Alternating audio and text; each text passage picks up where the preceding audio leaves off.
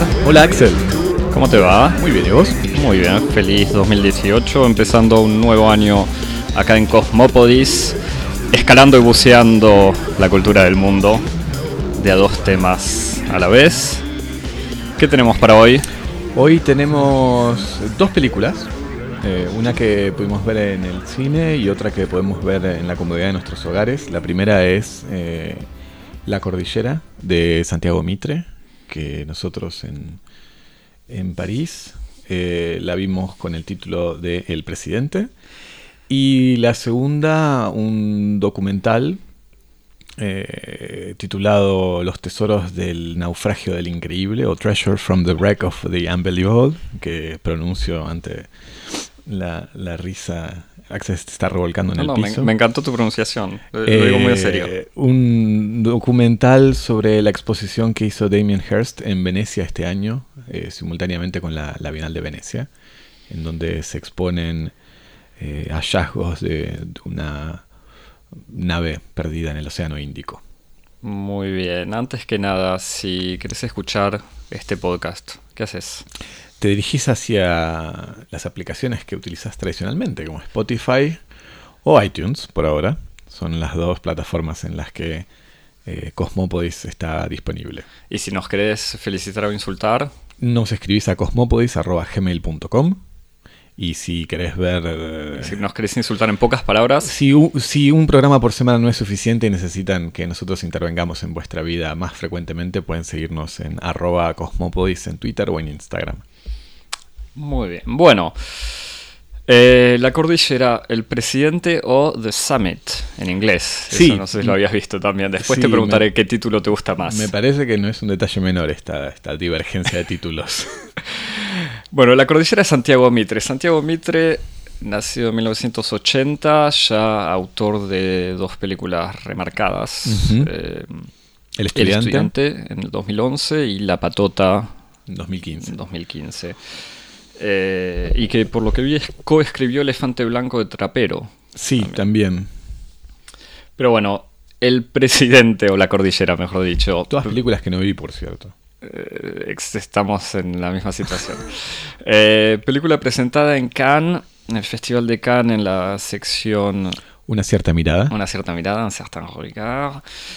Eh, bastante, yo no diría aclamada, pero por lo menos fue presentada y publicitada como la nueva película o la última película de la gran nueva figura o la gran figura del cine argentino. Bastante publicidad en la calle eh, acá en París. Sí. Eh, Había escuchado hablar de esta película bastante. No sé si el afiche es el mismo en todas partes, pero en, eh, acá en París por lo menos es, es un retrato de perfil de Darín que reenvía mucho a, a la figura de Macri.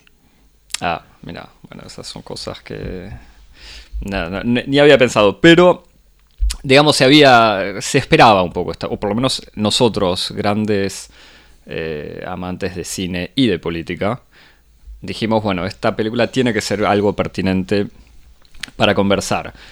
Eh, a mí personalmente no me fascinan, no me gustan las películas de política o las cosas sobre política en el sentido de sobre políticos negociando cosas, pero dije, bueno, seguramente puede ser interesante. Había visto el trailer con una dimensión así thriller político que tampoco me, me atraía tanto, o por lo menos me intrigó un poco, pero dije, bueno, por lo menos en esta película se verán temas interesantes, o por lo menos el tema de la negociación, de la negociación política en las altas esferas, la cuestión personal de la relación con la hija, una cosa medio, eh, no sé, policial, pero algo así daba a entender el thriller, el, el trailer con la hija.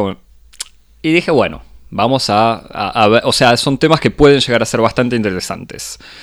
Eh, difíciles de tratar incluso, o sea, como una que necesitan cierto coraje, talento, inteligencia para ser tratados de manera interesante y pertinente en una película. Y viendo las credenciales del autor y los lugares en donde se había presentado, dije, bueno, espero que esté bien.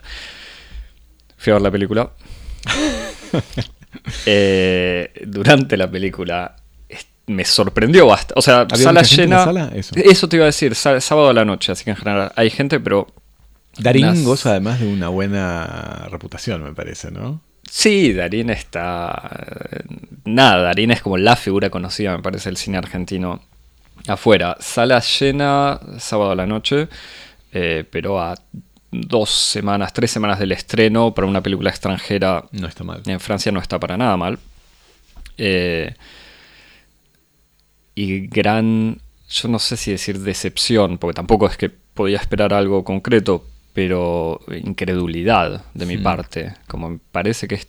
O sea, no entiendo todavía por qué se la infló tanto, porque esa creo que es la palabra. Es una película que es una gran eh, fábrica de humo, por decirlo de alguna manera. Una literalmente usina a gas. Ah, como la política. Como la política, quizás. Bueno, tiene sus méritos. ¿eh? Mirá que estuve escarbando y hay cosas que, que puedo rescatar.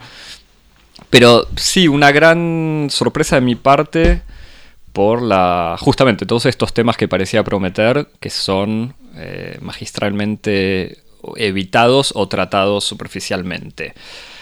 Em, decime vos, Javi, ¿qué, qué te pareció? No, comparto con, con vos una, una cierta perplejidad. Yo tengo. A mí me gustan las películas, como vos decís, políticas. Yo creo que podríamos hacer como dos distinciones con respecto a lo que es una película sobre política. La que a vos me parece que no te gusta es no la película política, sino como la película sobre el poder. Sí, ¿No? estoy de acuerdo. Eh, la- película o serie incluso, porque obviamente House of Cards o The West Wing son clásicos Porque así de la si hemos alta política. Hemos compartido, por ejemplo, el entusiasmo de películas, no sé, sobre lo que es la experiencia política vivida, por ejemplo, en movimientos anarquistas o, u otros tipos de protesta social que supongo que te entusiasman. No te entusiasma del mismo modo eh, la, la película política en donde el- el- el- la materia de la historia es el ejercicio del poder. Totalmente. Este, a mí sí me gustan, me, interesan esas películas. Este, pero me parece que lo que me sorprendió de, la película es que en general esas ficciones sobre el poder eh, se caracterizan por interesarse eh, por la, la densidad y la complejidad de los juegos que implican el ejercicio del poder. Y, en muchos casos los mejores escenarios o los mejores cuadros para ilustrar ese tipo de complejidad no son las grandes ocasiones. Eh, en el sentido en el que las grandes historias sobre el ejercicio del poder tienen en general contextos de acción muy sórdidos. Una pequeña ley sobre una regulación de una cosa sin sentido en la que se juegan distribución de puestos o de fondos. Creo que la, la película se encuentra atrapada en una primera trampa, que es la de querer tratar grandes cuestiones políticas y políticas de fondo, como puede ser, por ejemplo, la cuestión de la integración regional latinoamericana, del panamericanismo y del imperialismo, que son como cuestiones políticas en un sentido profundo de la palabra, y querer tratar al mismo tiempo la sordidez del mundo de la política, el modo en que motivaciones como relaciones con el dinero, o enriquecimiento personal, o promoción de carreras políticas individuales se mezclan en el camino de la defensa de ideales. Me parece que la película en ningún momento logra tratar ninguno de esos dos temas con Porque el- profundidad. Me parece que tener la ambición de tratar esos temas es más que bienvenida. O sea, el, el problema es eso, es que los... eh, Ni siquiera es que, los que no llega a tratarlos a fondo, los esquiva, o sea, los evoca y de manera medio... Porque vamos a decirlo rápido, la- digamos, la, el, el- el universo de posiciones ideológicas de la película es muy simple. Están como los eh, sudamericanistas por un lado y los proimperialistas por otro, sin demasiada sofisticación. con una evocación vaga de eh, cierto personalismo, no necesariamente autoritario, no se lo presenta como autoritario, pero en la política latinoamericana eh, supone eso del personaje del emperador, entre comillas, del presidente, de Brasil, brasileño. claro.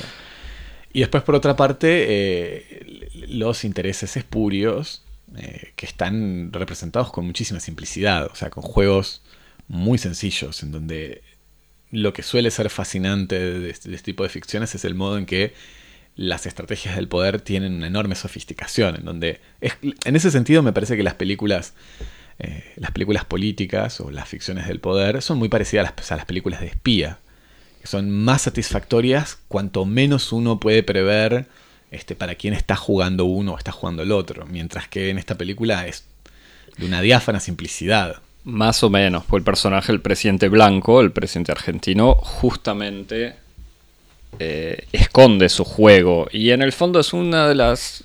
Yo traté de buscarle la, lista de cosas buenas de la peli y, encontré un par.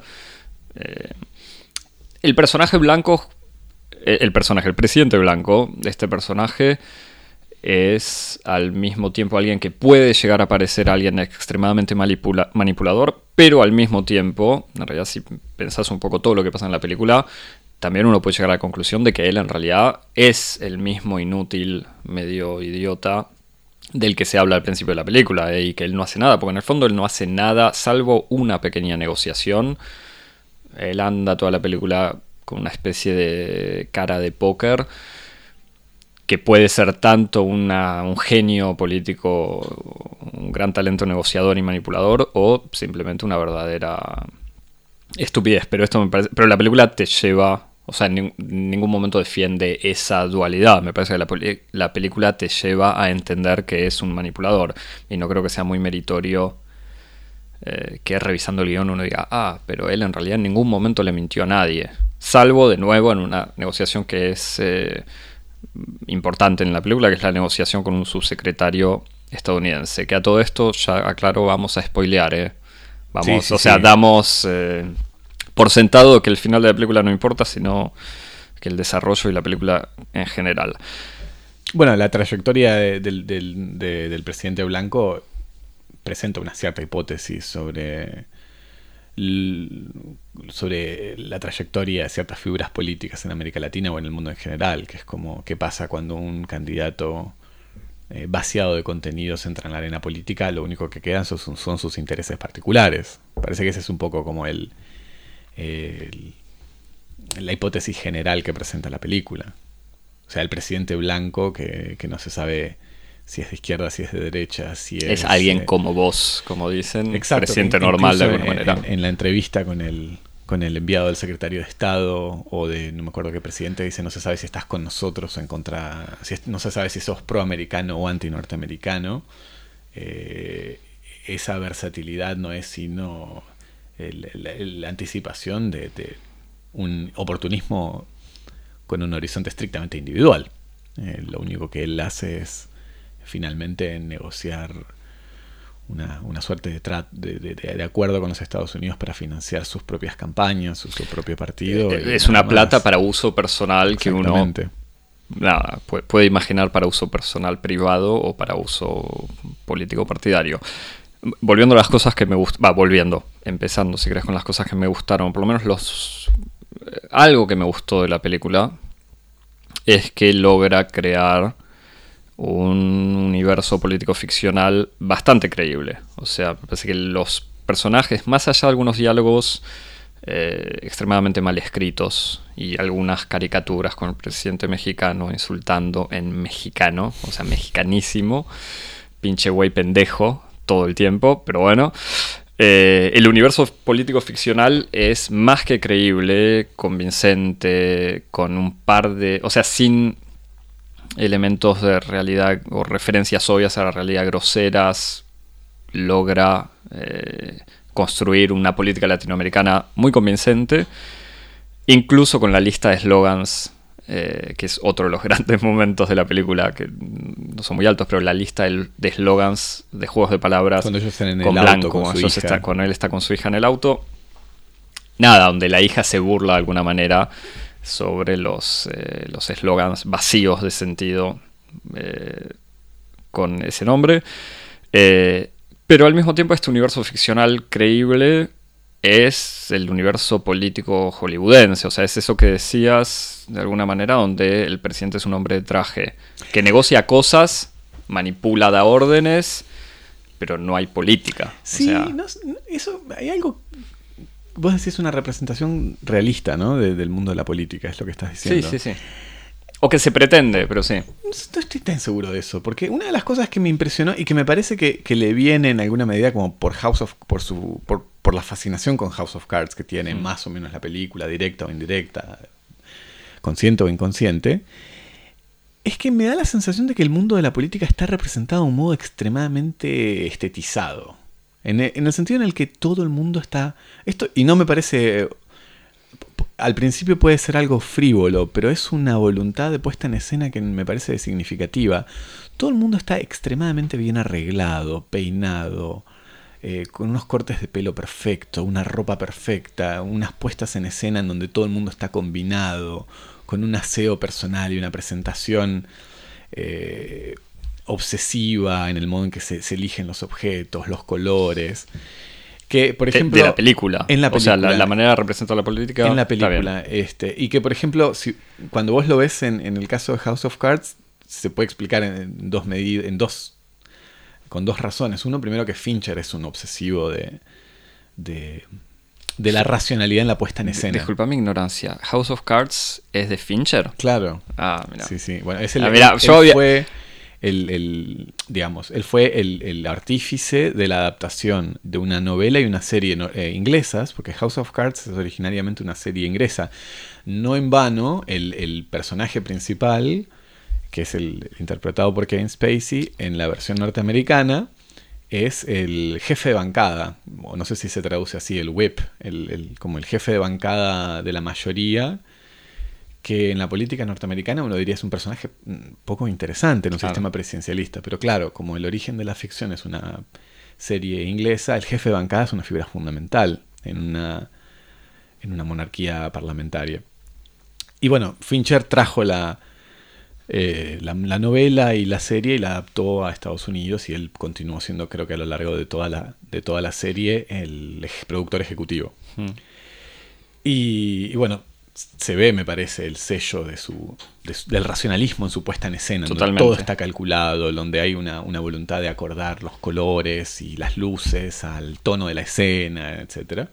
Y después, por otra parte, me parece que también en el caso de House of Cards hay como una voluntad deliberada de mostrar hasta qué punto existe una especie de neurosis eh, controladora por parte de las figuras que ejercen el poder en Estados Unidos, en donde todo en su vida obedece al resultado de un muy preciso cálculo.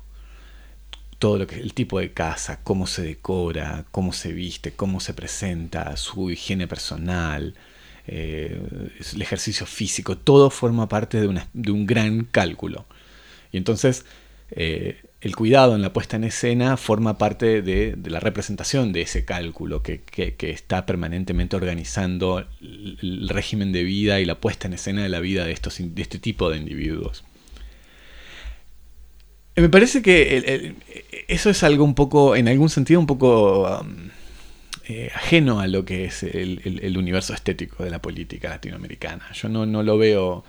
A mí me parece que la política hay como una desprolijidad, incluso hasta en cierto sentido una sordidez eh, en, el, universo de, los medios, en el universo del modo en que la política se presenta en escena en América Latina que no se corresponde para nada con la sofisticación y la estetización de la puesta en escena de la película de, de, mm, Santiago Mitre. No sé cómo lo ves vos. No, no, estoy totalmente de acuerdo, pero por, eso mismo te digo que el universo político ficcional que crea es un universo político ficcional a la Hollywood en el sentido de que a la, con las referencias de lo que es la política entre comillas en Estados Unidos. realista la realidad a la que permite no es la realidad realista claro realista de la realidad del universo del género de referencia americano exactamente. Que es eh, pero que es yo no sé si es en la Argentina contemporánea pero es como el horizonte eh, de,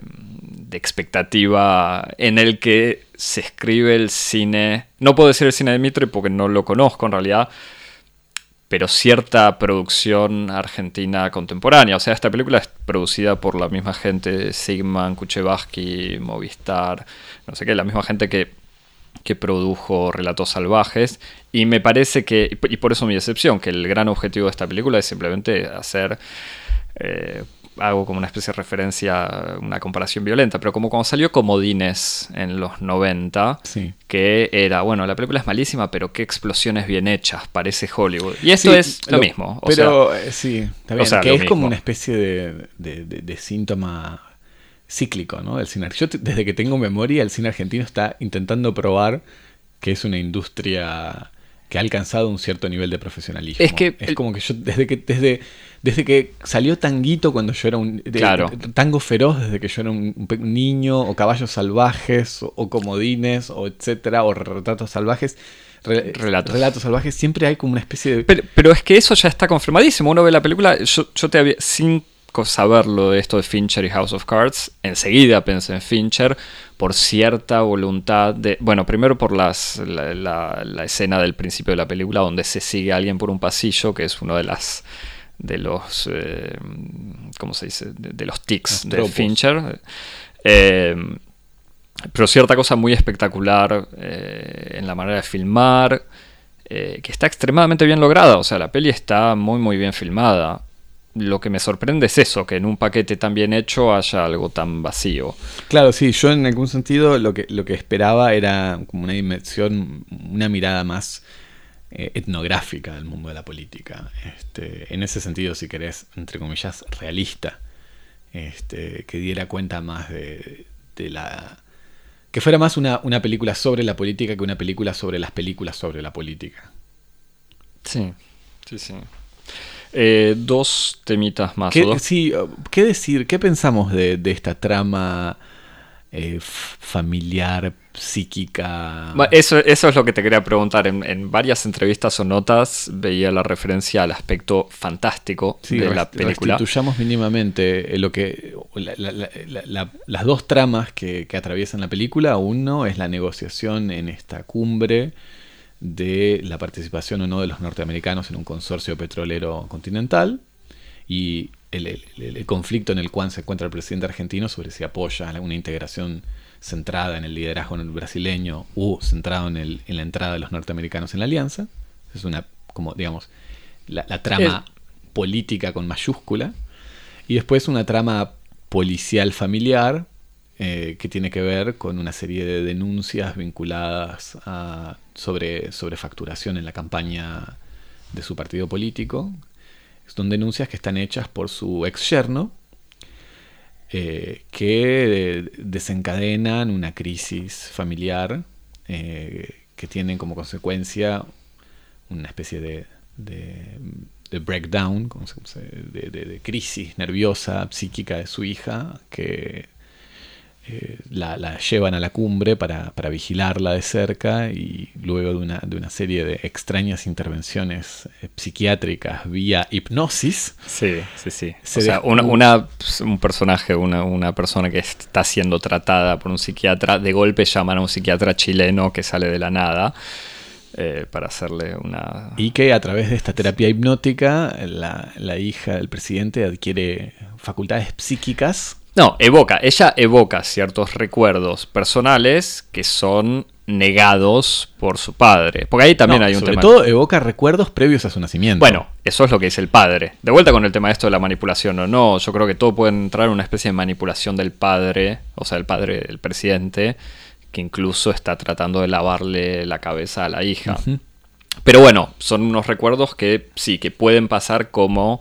eh, eso, como estabas diciendo, Sí. recuerdos de una situación que ya no vivió, en realidad, una se especie de visiones. exactamente algo, algo que o, o se reprime dentro de la novela familiar o que son previos a su nacimiento y por alguna razón adquiere una especie como de clarividencia Y- y que tiene que ver con- familiares con él cuando era, no sé si ya gobernador de La Pampa o intendente de Santa Rosa, eh, le quema la casa a un ex socio y el ex socio desaparece de la provincia o se va a la provincia. Claro y que, y- eh, que es que está montado en, en una especie como, no sé cómo lo ves vos, pero como de dispositivo en donde se, se superponen o se articulan como la trama política y la trama psicoanalítica en el sentido en el que eh, esa escena a la que ella eh, accede por vía de esta especie de terapia que le permite atravesar todas las resistencias de su inconsciente, eh, accede como una especie de momento que es como el, algo así como el, el pecado original.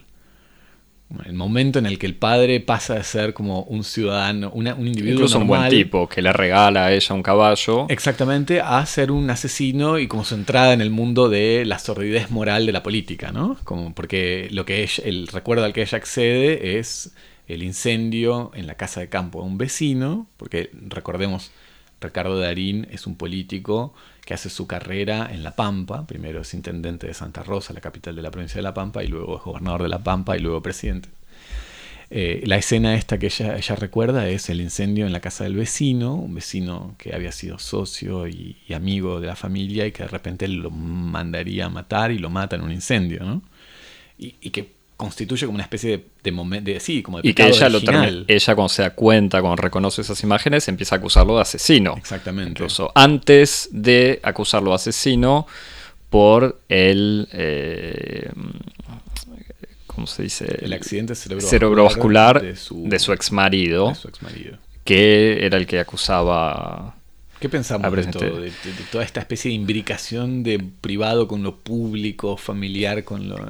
Eh, a mí me parece todo muy artificial, o sea, como de por, en sí no hay... podría haber sido interesante, aunque hay como cierta sobreactuación y todo este tema de la crisis así psiquiátrica de la hija no me convenció mucho por más bien actuado que esté. En eso los actores en general están bastante bien, salvo quizás la, la, segunda asistente del presidente.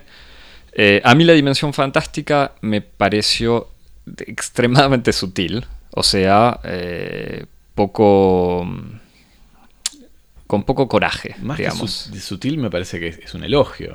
Eh, no, bueno, por eso yo digo sutil para, para tratar de reconocerle algo, pero sí, es como si le eh, tiene que ver con gustos personales, quizás, pero es, si le vas a, vas a evocar o vas a integrar una dimensión fantástica, hacelo en serio y que el espectador decida eh, justamente cómo interpretar esa dimensión fantástica. Y pienso, obviamente no tiene nada que ver el tipo de cine, pero en Lisandro Alonso o en Apichapón Veracetacul, Veracetacul, Veracetacul eh, eh, todo esto era para poder mostrar que sé pronunciarlo. Sí, yo creo que la prensa lo ama por eso.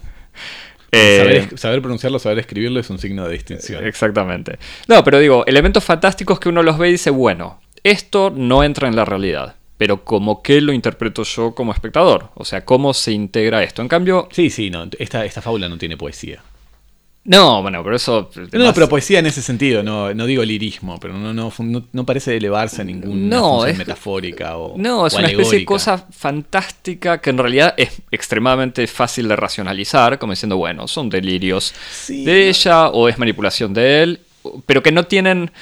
Ningún eh, sentido. Tengo la sensación de que, no sé, es como tratando de, ver cómo entender esto. Eh, me pregunto si, si, si no es eh, no es un modo de representar eh, cuáles son las ficciones paranoicas del poder, o sea, cuáles son los escenarios que le hacen al poder fantasear con su propia desaparición. Y me parece que en otros momentos, en otros regímenes históricos, la ficción paranoica del poder era la insurrección, la sublevación, la llegada del pueblo, a, los, a, las, esferas del poder. Esas eran las ficciones que tenía el poder de su propia desaparición. Y da la sensación de que en el mundo en el que se desarrolla la, cordillera, la ficción paranoica del poder es el escándalo familiar. Como el, único, el, único espacio en el que el poder se siente amenazado si la prensa llega a información sobre sus cuestiones financieras o sus cuestiones familiares. Como el único horizonte que parece, digamos, es como la ficción paranoica del poder en la era de la biopolítica. Este, si, si, la insurrección, la criminalidad, las revueltas campesinas o, populares son la ficción paranoica del poder en la época de la sociedad disciplinaria, en la época de la biopolítica la ficción paranoica del poder es el escándalo familiar o el problema contable. Entonces es como lo único que me permitía pensar un poco e, esa trama, ¿no? ¿Vos cómo lo ves? Pero, pero de vuelta que tiene que ver con el imaginario político de Hollywood, me parece. Total, siempre fue así. O sea, la política nunca fue una cuestión de, crisis eh, nunca fue popular. política. Claro, política, sino una cuestión de negociaciones. Eh, bueno, nada, Javi, si le querés poner una nota de Montechingolo a Concagua, no. que le... No, te pregunto de vuelta, ¿la cordillera del presidente o la cumbre? Eh, para mí la cumbre. Para mí la cumbre, la cumbre me parece que es mucho más, incluso es más interesante. que es el título en inglés. En inglés. Eh, cumbre porque funciona como cumbre eh, diplomática y cumbre en el sentido del acceso hacia algo del encumbramiento, de, de, de- de lo- de la llegada a lo más alto. La cordillera La cordillera está bien. La es demasiado cordillera, telúrico. Sí, que bueno, algo que divide aguas. No sé, es. Me parece que es más. Bueno, que yo hubiese dicho que era un título que vendía más en el extranjero, pero no. No, es más, justamente- efectivamente, yo también tuve, tenía la sensación de que tanto La Cumbre, que es el título en inglés, como El Presidente, que es el título en francés, son títulos mucho más problematizados que el- Sí, Cordillera. sí, sí, sí. Bueno, el presidente no me convencía, pero bueno. Bueno, no- lo no- otro, así como más que una nota, como una, una duda, una- un interrogante o, o un programa a seguir, tengo ganas de ver El Estudiante. Porque Sí. si. Porque me parece que en cierto sentido pueden podría ser un interesante díptico, como ver los- las vicisitudes de la vida política, digamos, desde, desde el valle y desde la cima, desde el valle y desde la cumbre, desde el estudiante en el movimiento estudiantil hasta el presidente en la suma de, la máxima magistratura. Así que tengo mucha curiosidad de ver cuál es el, cuál es el, el discurso sobre la política en el, en el estudiante. Bueno, como gran conocedor de la alta montaña, Javi, qui- quiero un Eh, veredicto. Y ganas de irme a esquiar ya mismo. Bueno.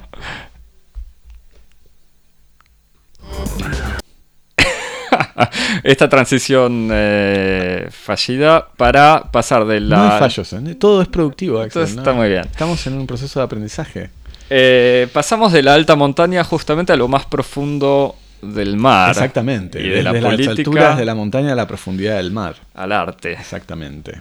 Eh, nuestro segundo tema del- de la semana es otra película. eh, Es un documental que se puede ver en Netflix, por lo menos en el catálogo europeo. No sé si estará disponible en el catálogo argentino. No sé, cuando, cuando me avisaste de la existencia de esta película, yo supuse que era una producción de Netflix, pero no lo es No, para no nada. Eh, cosa que me hubiese sorprendido un poco. Digamos el título de la obra que estamos Por hablando. favor, Treasures from the Wreck of the Unbelievable. ¿Treasures o, o Treasure? Treasures. Los Los tesoros, tesoros. Los tesoros del, eh, del naufragio, de, los, de las ruinas de lo increíble. Eh, documental de eh, Damien Hirst, o, o mejor dicho... Sí, dirigido por alguien, por otra persona. Sí, que no es un detalle menor, dirigido No. por un este, ilustre director de eh, documentales televisivos del National Geographic. Ah, Sí, sí, sí. No, sabía, pero no me sorprende porque está extremadamente bien hecho en ese sentido. Sam Hopkinson. Eh, documental que relata el descubrimiento eh, de un gran tesoro perdido en el Océano Índico en las costas de África del Este y obras que fueron, o sea, una expedición financiada por Damian Hirst, gran artista conocido por su Conocido por su tiburón en un, en un estanque de, de formol, obra conocida como la, la, imposibilidad física de la muerte en la mente de alguien viviente, o The Physical Impossibility of the Death in, some, in the Mind of Someone Living, 1991. y eh, últimamente por el For the Love of God, que el es la- cráneo el cráneo incrustado de diamantes. Un cráneo de platino incrustado de diamantes con dientes humanos, una, una vanidad que fue eh, financiada, financiada que no, fue subastada en 2007, fue una obra que tenía el doble récord de ser la, la obra más cara ven- vendida en una subasta y la obra, la obra más cara de producir. Una obra que costó algo así como 200 millones de dólares de- solamente en costos de producción. Eh, y luego el otro granito de, de la carrera, el hito reciente por lo menos, es su, su famosa subasta, subasta generalizada general, de todo. generalizada y sobre todo in- eh, directa, de venta directa. Que Damien Hirst vende directamente en Christie's sin pasar por un galerista buena parte de su, de su producción en una, una, una subasta que se llamó Beautiful eh, Inside My Head Forever en 2008, eh, que fue también... Y que recaudó no sé cuántos grandes números de millones de dólares. cerca de 200 millones de libras, una cosa por el estilo. Bueno, esta película entonces relata esta expedición financiada por Damian Hirst, eh, en donde se encuentra un gran tesoro antiguo, tesoro que luego va a formar parte de la exposición de Damian Hirst en Venecia en abril del 2017. Una exposición eh, simultánea a la Bienal de Venecia en los dos espacios de exposición de, de François Pinault, eh, magnate, uno de los hombres más ricos de Francia, poseedores de una uno de los grandes coleccionistas franceses y que tiene dos espacios importantes de exposición en Venecia, el Palacio Grassi y la Punta de la Dogana. Sí, dos espacios importantísimos. Importantísimos, sí, eh, documental que con un poquito de, información anterior y de a poco uno va descubriendo es un falso documental. Bueno, sí, habría que aclarar que la exposición de ya que, que, se inauguró creo que incluso en la misma época de la Bienal, en mayo, y que se extendió hasta diciembre, era una exposición que se encargaba de disponer de, estos dos espacios, que son el Palacio Grassi y la Punta de la Dogana, para transformarlos en una suerte de eh, institución museal, como puede ser el Louvre o el Museo Británico, en donde se exponen todos estos vestigios de, un naufragio que pertenecería a una nave, a un barco, el Apistos, el, el increíble en griego, que es una, nave en donde un coleccionista de la antigüedad, Sif Amotán, habría reunido una serie de obras y tras un naufragio se pierden y se vuelven a encontrar y Hearst financia la, recuperación de las obras y se exponen en Venecia con esta especie de historia. E, ese era el, pitch de la exposición, o sea, la presentación de la exposición en serio que se hizo en Venecia. Exactamente. Y este documental es como una especie de anexo donde demuestra esta expedición. Exactamente. Pone en escena a los individuos que están detrás del trabajo de documentación para llegar hasta la obra y las tres o cuatro campañas submarinas a lo largo de varios años desde 2009 eh, que permiten primero la identificación de, las ruinas y luego este, la recuperación de todos estos objetos. En esta película, en este documental, eh, a ver cómo decirlo. Hay algo medio raro. Mientras uno lo mira, es un documental extremadamente banal, o por lo menos sería la primera media hora, o formalmente extremadamente banal documental de National Geographic o de estos History Channel o todos estos, este estilo del documental televisivo donde te muestran una expedición, o otro género que, me aburre, junto con las películas de, política o de alta política, em, y que genera, eh, ¿cómo decirlo? O sea que se transforma o se va convirtiendo en algo interesante a medida... No sé si que pasa el tiempo de la película, porque al final de la película personalmente yo ya estaba medio cansado. Eh, pero que con cierta maduración eh, uno empieza a ver los elementos bastante inteligentes que tiene la película y si al final estaba satisfecho, a la mañana siguiente yo estaba bastante feliz de poder hablar de esta película. Tiene un montón de temas. Eh, que evoca medio, algunos medio obvios. O sea, insiste Hearst, que aparece en el documental, eh, insiste con que la exposición tenía que ver con eh, la creencia, el belief. Dice que toda la exposición era was about belief y que él lo dice y puede suponer que tiene que ver con el, gran templo en honor a un dios que supuestamente iba a ser decorado con estas obras. El destino de estas obras, exactamente. Una especie eh, como de templo universalista sobre todas las formas de adoración de la divinidad. Exactamente, que un... Con todo una especie de discurso sobre la genealogía o la, o la, la prehistoria de la globalización y del universalismo. Sí, Sí, sí, sí, porque es un tipo que colecciona no solamente esculturas romanas, sino de todo el, mundo antiguo. Obviamente Belief o sea, creencia eh, en estos seres eh, divinos, creencia en el arte, creencia en, eh, obviamente, en la realidad de esta exposición. El tema de la colección, o sea, el tema de la colección, porque obviamente esto es una puesta en escena de lo que hubiese sido una colección ejemplar en esa época y obviamente hablando de Hearst, que es alguien cuyo, cuya relación con la venta de arte es eh, especial, eh, no es anecdótico. Y por otro lado, un montón de temas sobre qué es el objeto artístico, qué es el objeto histórico, cuál es el valor de todos esos objetos. Eh, y nada, de esta forma documental hace.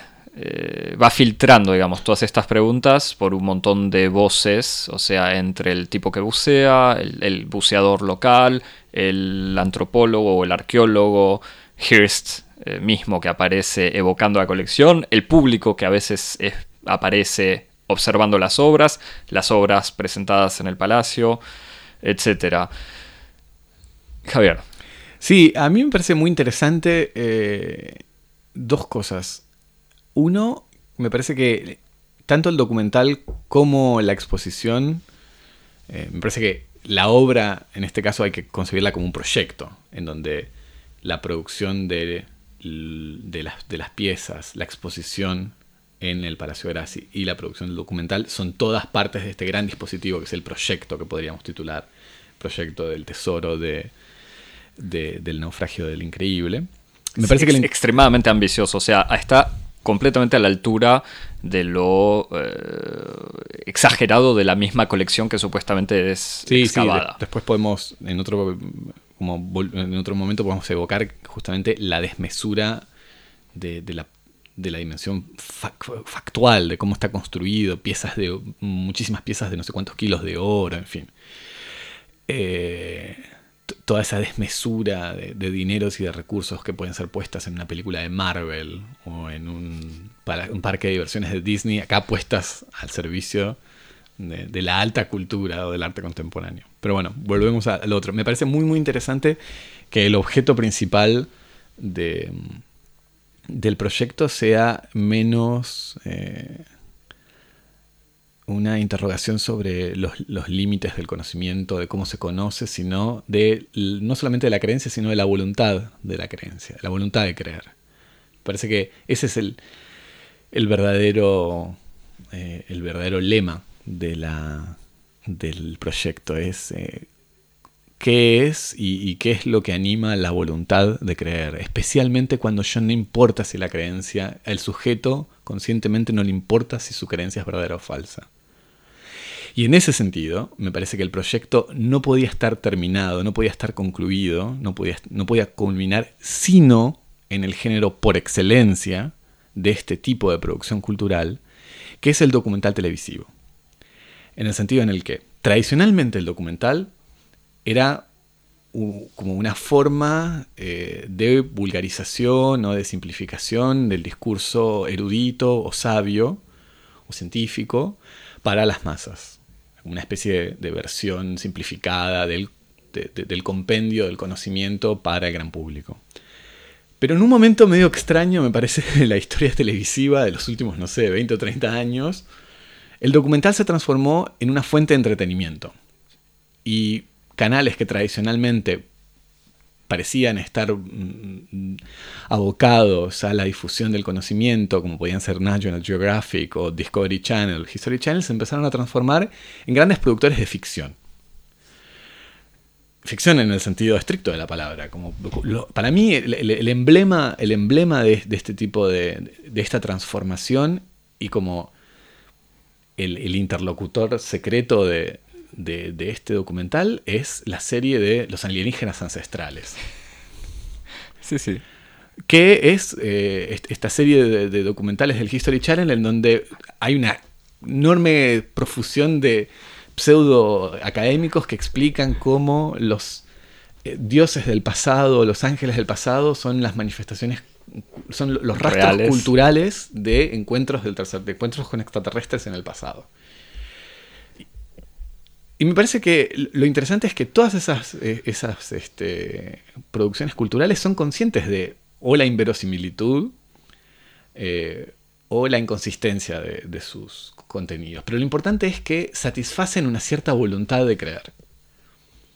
Y, y que forma parte de toda una especie de universo de prácticas culturales que están animadas por sobre todas las cosas por la voluntad de creer, que va desde los alienígenas ancestrales hasta los, los que creen que la- los creacionistas o los que creen que la Tierra es plana, que, producen como toda una especie de universo cultural extremadamente profuso, eh, en donde lo más importante no es que los relatos, las películas, eh, los textos eh, ejerciten la mímesis en el sentido de que representen la realidad, sino que representen los contenidos que ellos eligen voluntariamente crear.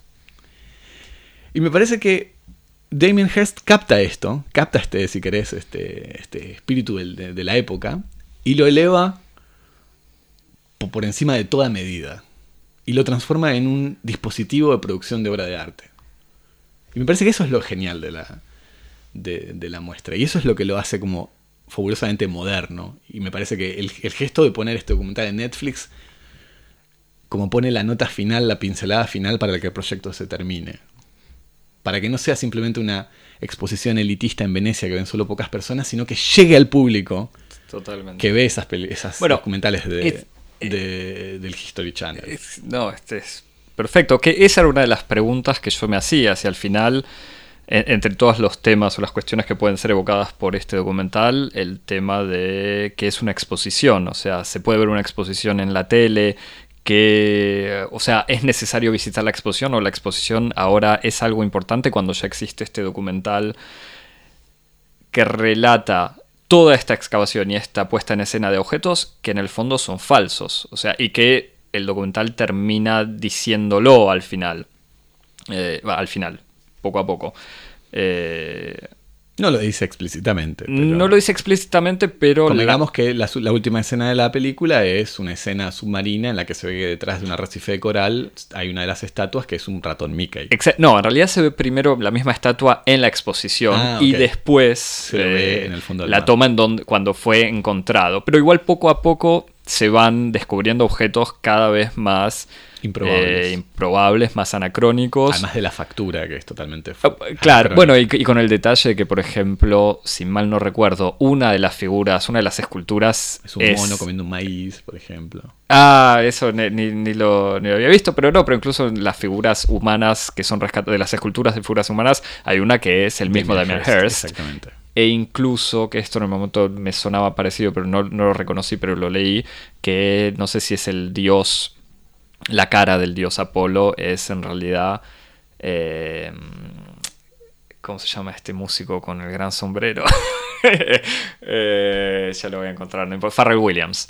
Ah, Sería o parecería, pero en el fondo es la factura, es, como decías, de muchas obras. Se nota que no tiene nada que ver con un estilo eh, romano antiguo. Y después los personajes eh, mitológicos que aparecen también son seres mucho más cercanos a un universo de superhéroes o, o de cómics que de lo que uno puede conocer como escultura antigua. Eh, pero de vuelta, o, se- o sea, nada, y el documental va, mostrando de a poco, me parece que progresivamente estos objetos cada vez más poco probables en una verdadera obra. En una verdadera obra, en una verdadera colección clásica. Eh, volviendo a lo que decía sobre el tema del, valor de los objetos, hay también una especie de apreciación diferenciada de cada uno de estos objetos, cómo se van rescatando. O sea, hay objetos que son evocados o cuyo valor corresponde a la belleza, la calidad de la confección, porque muchas veces dices, ay, qué, qué linda escultura, qué bien hecha.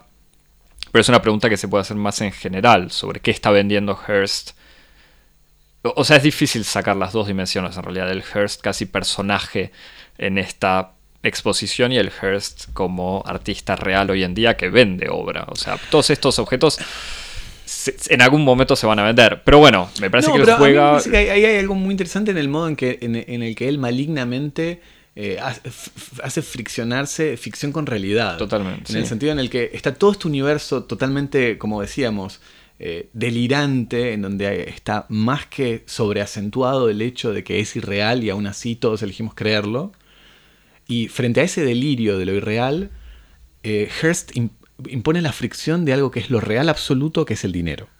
Yo creo que para Hearst el dinero tiene esa especie como de valor de índice de lo real. Él eh, frota lo real con lo ficticio. Y cuando, por ejemplo, pone todas estas cosas que son fabricaciones, que son eh, fantasías, cosas irreales, que en, en un silogismo que uno puede discutir, diría, bueno, irreal, fantasía, eh, fabricación igual no valor, él le impone no sé cuántos kilos de oro, que es como Sí. lo real absoluto. O sea, es- más verd- es como un animal, un animal en una película es lo real. Es que en- están todos actuando y el animal ahí no puede actuar, eso es lo real.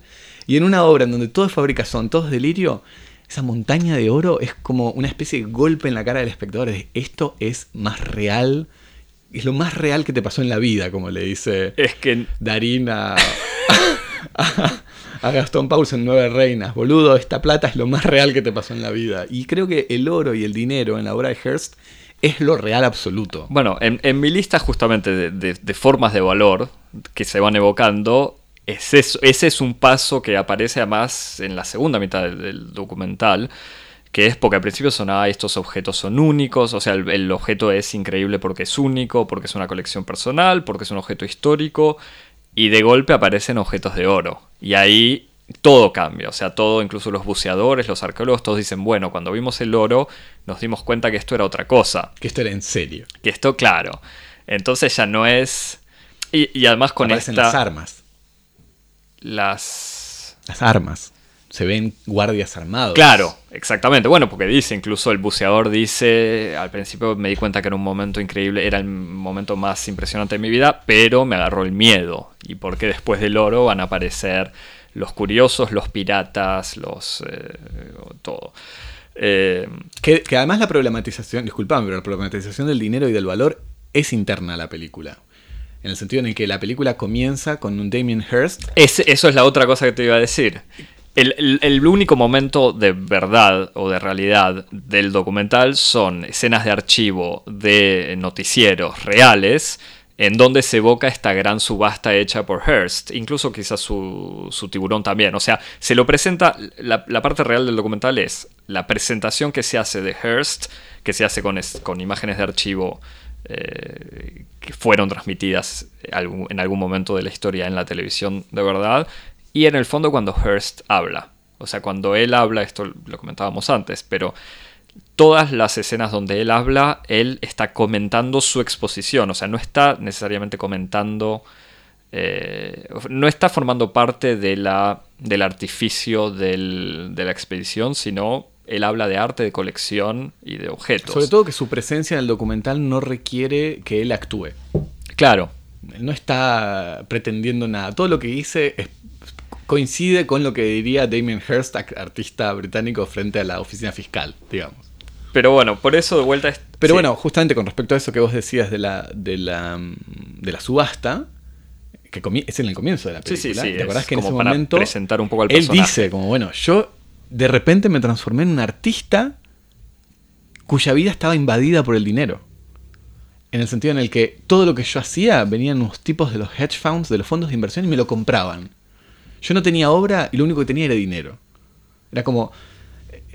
había como una especie de relación de saturación de dinero en la vida del artista, en la que el artista decía, bueno, como yo no sabía qué hacer de mi vida porque tenía tanta plata y la plata era como, en alguna medida, era como una especie de exceso de realidad que le impedía ser un artista. Y su y lo que y, y se presenta a la expedición como una especie de fuga de dinero, como una especie de, de acto así sacrificial, como de potlatch, en donde él dice, bueno, voy a usar todo este dinero, voy a malgastar, voy a... Incluso se, se- se evoca el gamble, la idea de la apuesta. O sea, los Lo, lo los exploradores exploradores diciendo, necesitábamos a alguien que pusiera plata. para una apuesta. Y él dice, como todo lo que. Y Hearst dice, todo lo que yo hice de todos modos en mi vida fue hacer apuestas. Y entonces él, como, sacrifica toda esta plata. De que es un sacrificio al mismo tiempo metafórico o ficcional y verdadero. Porque se estima que la, que la factura y la producción de esta exposición está por encima de los 50 millones de dólares y más también parece. Hay cifras que van desde los 50 hasta los 300 millones de dólares financiado íntegramente por el artista. Claro. O sea que me parece que, que, Hearst trabaja como. Él tiene como una especie de, de- motor personal en donde ah, fricciona por una parte la producción artística, la producción de ficciones, eh, como, como una especie de, de motor de irrealidad, y por otra parte lo hace pasar por, por encima o por debajo de otra fuerza, que es como la fuerza de la realidad o de la hiperrealidad, que sería la acción del dinero y la acción de, los valores mercantiles. Y me parece que ahí hay un juego del cual es- él es absolutamente consciente Mm. y que utiliza el poder que él tiene en su posición del mercado, no para utilizar ese dinero como un poder eh, político en el sentido que decíamos antes, como político de poder, sino casi como una especie de, de uso medio como mágico, de utilizar el dinero como una especie de, de combustible de una especie de llama sacrificial, en donde él pone esa guita para producir cosas que después van a ser más guita, como si fuera una especie de procedimiento alquímico. Mm. Me parece que eso, él es totalmente consciente de eso, que me parece que, que él no es simplemente un artista con ojo, no, y con mirada mercantil, ¿entendés? Como que tiene una relación con el dinero como puede tenerla un inversionista o un dueño de un restaurante. Sí, me parece que no es más allá de cierto humor que puede haber en, este documental y en la presencia de Hearst, sí, no es cínico, o por lo menos no aparece para nada, cínico, cuando uno podría imaginar que él está haciendo esto como parte de una especie de trailer de una futura venta de estos objetos, cosa que él también podría... Bueno, uno podría decir que él es individualmente, como individuo privado, tal vez es cínico, pero no hay en el, el proyecto no está eh, impregnado de cinismo. La obra no está impregnada de cinismo, me parece. Hmm. Es eso lo que no es cínico. Sí. Pero bueno, para... Eh, nada, volver a algunas preguntas, que son preguntas medio obvias, pero eso, ah, ¿qué es el arte contemporáneo? ¿Qué se valora en una obra? De vuelta, Hearst también como que asume, incluso al hacer esta película, me parece, cierta dimensión, asume, no sé si asume es la palabra, pero esta cosa de que, bueno, el arte contemporáneo puede ser una idea y un equipo de gente que labura. Y acá es más que obvio porque las... Eh, nada, tenés obviamente escultores, diseñadores, escenógrafos y gente que, que, monta todo, pero al hacer la película está como la explicitación de que hay gente trabajando. Como que él encuentra las cosas, su obra son cosas descubiertas de alguna manera. Claro. Pero bueno. Me parece que otra cosa muy interesante, eh, pero ya como más así entrando como en, detalles o en sutilezas, me parece que la, obra, este proyecto, eh, que es un proyecto indudablemente de madurez, en el sentido en el que eh, produce como una especie de discurso autobiográfico, en donde Sifa Motan, que es el nombre del coleccionista, que es un anagrama de I am fiction, soy ficción, funciona como una especie de alter ego de Damien Hirst, que él mismo como, como artista y como coleccionista, exactamente, pero como coleccionista en el sentido profundo, en el sentido en el que como una persona eh, profundamente apegada a la acumulación física como una especie de, de, síntoma de, melancolía en el fondo, como de apego ante lo que es una un permanente pasaje, una fugacidad que es el paso del tiempo. Y me parece que en ese sentido el proyecto produce como una especie de gran discurso autobiográfico e incluso una especie de gran discurso crítico de su propia obra pasada. En el, sentido en el que es imposible volver a ver al, al, tiburón en el tanque de formol y no pensar en todo este discurso casi melancólico sobre el coleccionismo. A, todo esto yo a Hertz no lo, no lo conocía eh, personalmente, digamos. Claro, casi que me sorprendió que visualmente cuando aparece en el documental es un pobre tipo, o sea, no un pobre tipo, pero es un tipo en una sala que no tiene no sé, no, recuerdo si era como ese, tan banal que es el lugar en donde es entrevistado, donde está él solo, con el pelo medio rapadito, afeitado, o sea, no tiene ningún, eh, ningún signo de riqueza, excentridad, de artista o de lo que sea, o sea, es... Eh, sí, no hay una estetización de su propia persona, parece una especie de... sí, un pobre tipo un ahí. antiguo baterista de algo. A mí me parecía como Phil Collins, es como un Phil Collins con una gorra, pero... Bueno, yo, te comentaba que a mí me hacía pensar en el personaje actuado por Vinnie Jones, eh, ex futbolista en la película Untitled. Exactamente. Donde Vinnie Jones hace, hace una especie de Damien Hirst.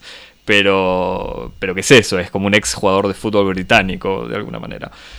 Em, sí, pero que incluso en esa misma construcción de su propia figura, de su propia personalidad pública como artista, hay una también una voluntad en una sociedad profundamente jerarquizada como puede ser la sociedad inglesa de ir en contra de todas las distinciones de clase en la figura del artista. Es un hombre totalmente ordinario. Y bueno, él, evoca incluso su juventud cuando vivía en un squat, que puede ser al mismo tiempo algo de pobre o algo de artista. Pero que además ese es un momento muy importante en el sentido en el que es la única, eh, eh, la única anécdota autobiográfica, entre comillas, real, que sale de la propia boca de Damien Hirst, es este descubrimiento de un hoarder, de un acumulador en el squat en el que él vivía el vecino. Exactamente. Que, funciona también, otra vez para volver a la, escena primordial, que funciona como una especie de, momento, de, epifanía, en donde él descubre como el procedimiento artístico, que es el acumulador, como el, coleccionista como acumulador, o como incluso el coleccionista de arte como forma elevada dentro del esquema de las clases sociales de una pulsión que es humana, colectiva y universal, que es la de acumular cosas, para evitar la, desesperación frente a la muerte en última instancia, o frente a lo fugaz del tiempo. Que tiene que ver de nuevo con la arqueología, o sea, con, ¿para qué sirve un arqueólogo, un explorador? En el fondo es esa cosa de buscar algo. Claro. Eh, Como eh, en última instancia, el, digamos, la, tesis eh, cultural que tiene, que tiene Hearst es que toda esta especie de voluntad de acumular cosas no es para conocer el pasado, sino para evitar la muerte. Bueno, me gustó esta conclusión sí, no, lo bancamos. sí, sí, sí, sí, yo le, Pulgares arriba para... dos Pazuzus y un eh, no sé qué otro dios eh, antiguo para Hearst. Pero sí, que además... Que, aparece como un personaje, puede ser pura, pura falsedad, eh, pero como un personaje relativamente bastante simpático. Sí. E incluso es que este documental, de vuelta, que parece tan banal de alguna manera, pero el hecho de haber hecho un documental falso ya merece mi respeto. O sea. Entre comillas, entre paréntesis, algo que no dijimos, producido con una perfección y unas imágenes. Y que incluso. Un profesionalismo.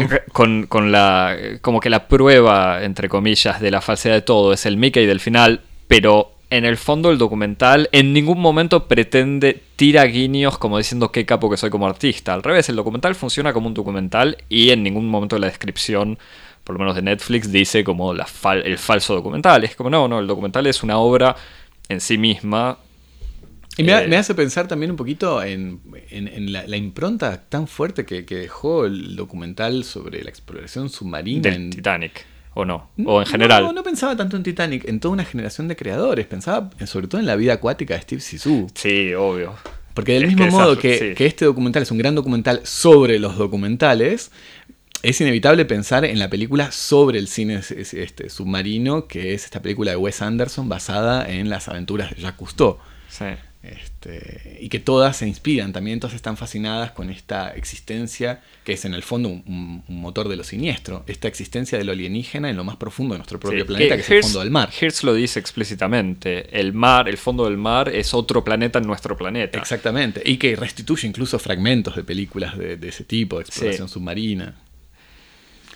Bueno, alguna yo tengo una pequeña recomendación, hablando, de, la, de la voluntad de creer este, para, para quienes este, quieran producir una especie de la Biblia, la Biblia animada. Estas para, épocas navideñas La Biblia de Box Day en Spotify. Eh, no, para quienes quieran hacer así un, ciclo, podemos agregar a, a, The Treasures from the Wreck of the Unbelievable para hacerlo una vez más, Axel. Yo sé que a usted gusta. Me encantó. Todos mis años. Ya sabemos quién va a pronunciar acá las cosas en inglés. Todos mis años en el Liceo Británico. Eh, es un documental eh, de 1986 de Carlos Sorín, eh, director famoso por historias mínimas y otras. Y Bombón el perro. un documental que se llama La Era de Ñandú. Sí. Que es un documental ficticio que trata sobre el furor que se habría producido en, la, Argentina en, un universo alternativo en los años 60, cuando se descubre que una enzima extraída del ñandú eh, asegura beneficios que evitan el avance del envejecimiento. Y el documental cuenta justamente eh, las peripecias del país durante el, ascenso y la caída de, eh, este medicamento, la K2. Es una película de Carlos Sorín con mucho material de archivo y el guion lo escribió Alan Pauls. Muy interesante. Se puede ver por ahí en internet. Bueno, yo no tenía nada. En realidad había pensado mientras miraba la película en un par de documentales sobre el mar y la pesca. Eh, así que recomiendo solo para hacerme el, capo. Recomiendo un documental de Joaquín Pinto, un ex sonidista y realizador de documentales portugués que hizo sobre eh, los pescadores de la isla de Madeira, me parece. No me acuerdo el nombre. Me acuerdo de otra película de él que se llama Y ahora Pero, mm, pero bueno, y otra referencia que tiene que ver con buceo, el libro de Albert Londres, eh, periodista francés de los años 20, eh, que tiene una excelente investigación sobre los buceadores, los pescadores de perlas. Eh, que es, cuenta las cosas más horribles del origen de, esas, esos objetos. Voy a agregar ese volumen a mi, a mi, estante de Albert Londres, que, que, es de autoría tuya, porque todos me los regalaste vos. Es que todo, toda su obra es recomendable. bueno, bueno, nos siguen entonces en arroba cosmopodis, en Instagram y en Twitter y se suscriben, es una orden, en Spotify y en iTunes para que podamos seguir teniendo esta tertulia semanal. Hasta la semana que viene. Nos vemos, Axel. Chao. Chao.